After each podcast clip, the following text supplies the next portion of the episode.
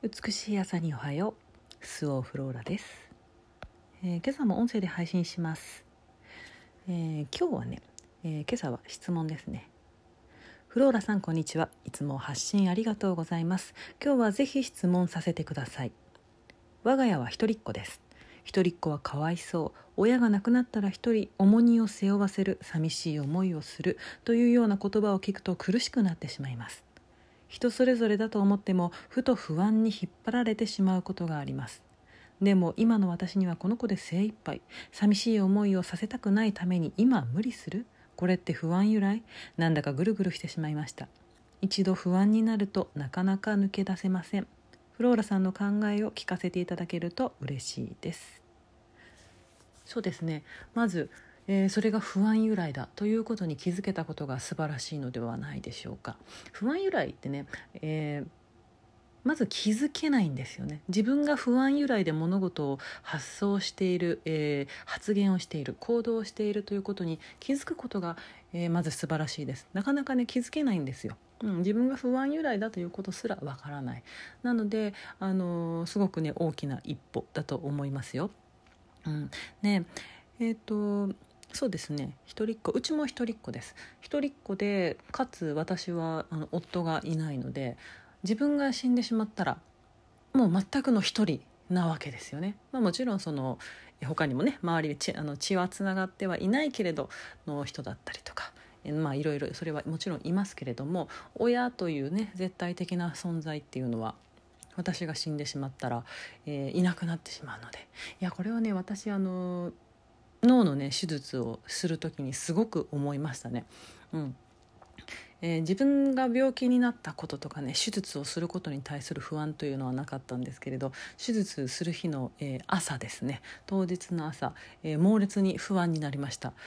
まだ2歳になったばっかりであ私死んだらどうしようってね本当に強烈に思いましたね、うん、あの時の恐怖はね今でも覚えています。なのでねお気持ちはね分かりますよ、うん、分かるんですけれども、えー今日ね、えー今日というか今この明日の配信なので昨日ですねえーエネルギー哲学講座の8期だったんですけれどそこでもね質問がありました。え人と人との縁っていうのはねあその永遠の愛っていう永遠の愛はないっていう話をしてたんですよ。その男女がね永遠の愛を誓って結婚するじゃないですか。でも永遠の愛はないんですね、うん、でその永遠の愛を誓って死ぬまで一緒に添い遂げることができた夫婦っていうのは、えー縁が終わる前にただ自分たちが死んだと、うん、肉体と、えー自分と肉体との縁が終わったと。だけであって永遠っていうものはねないんです。エネルギーとは常に動いていて意志はなくずっと変化している動いているものです。なのでずっとそこにとどまっているものっていうのは何一つありません。でそれはもちろんね親子の縁だってそうですよ、うん、ずっと続くものなんて、えーありません。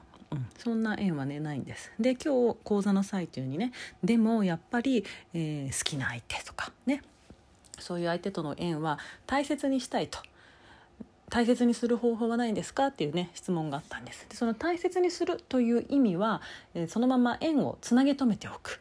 え離れないようにしておく。という意味での質問だったんですけれどもそれはね大切にするとはやっぱり違いますね。うん、常に動いている常に流れているものをせき止めてしまってはそこでよどんでしまうじゃないですか。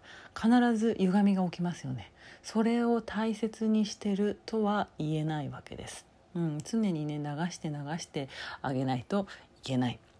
なので大切なものを大切にできる時間って本当に限られているんですね。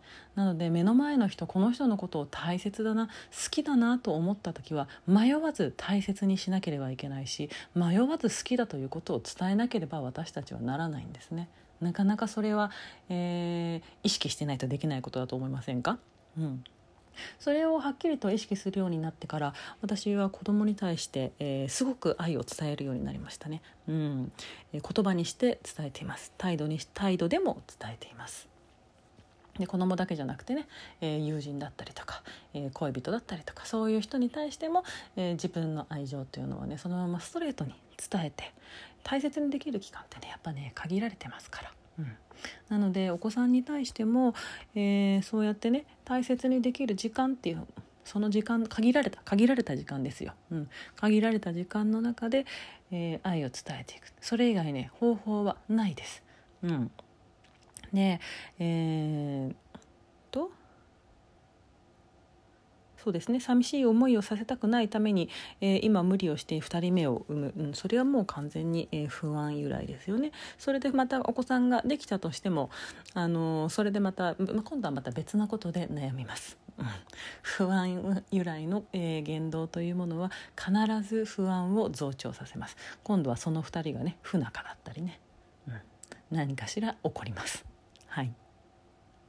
まあでも気持ちはねとってもよくわかります。でもその、えー、そのえっと一人に去ったらどうしようっていう不安を解消する方法っていうのは、うん、それをそれだけを解消する方法っていうのはねないんですよ。不安を一つだけピンポイントで解消する方法なんていうのはないんですね。そこだけからあなたは不安を感じているわけではないので。もっと違うところからも感じているはずですよ。いろんなところから感じた不安を今そのものに対する不安だと思っているだけです。うん。辿っていったらもともとあなたが不安を感じた場所はそこではないはずです。ちょっとね探ってみてください。一番最初そのね、えー、お子さんのことを不安になる時何度もね今今まで不安になってきてると思うんですけれどそれは不安その不安が自分の中に浮かぶ時、えー、どんな状況にいますか、うん、お子さんとのねことだけではなく自分の生活全てを見渡してください。何が起きてますか？きっといつも同じことが起きてると思います。はい。えー、縁というものは必ず終わります。始まれば終わります。なのでね、えー、大切に大切だなと思う人がいる時好きだなと思う人がいる時大切にしましょうね好きだよと言いましょうねうん、えー、こうやって縁があってお話を聞いてくれる皆さん質問を送ってくれる皆さん、えー、皆さんに対して私も、えー、愛を感じています。本当にいつもありがとうございます。それでは皆様今日も良い一日をお過ごしください。スオーフローラでした。バイバイ。